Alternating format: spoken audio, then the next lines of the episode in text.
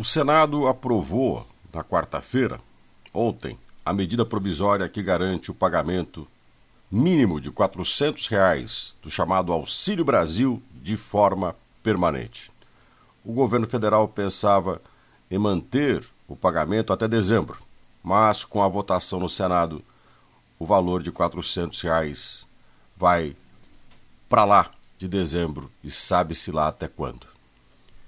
O tipo de auxílio, que é este de 400 reais, ajuda, ameniza, aquece a economia, melhora a vida das pessoas em extrema pobreza, mas não resolve o problema.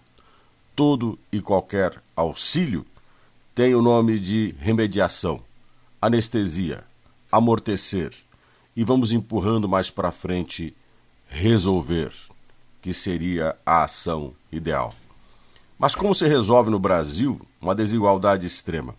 Medidas permanentes, reforma tributária, por exemplo, incentivo a setores produtivos, qualificação dos brasileiros, uma programação para as próximas gerações para termos números melhores de pessoas com escolaridade, pessoas com saneamento básico, pessoas com condições de deslocamento, mobilidade, comunicação, termos no Brasil a verdadeira condição que gera possibilidade de melhora.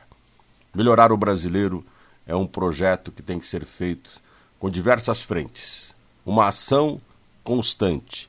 Essa sim deve ser permanente e não aliviar e anestesiar com 400 reais para pessoas carentes sem resolver a carência, que é o verdadeiro problema.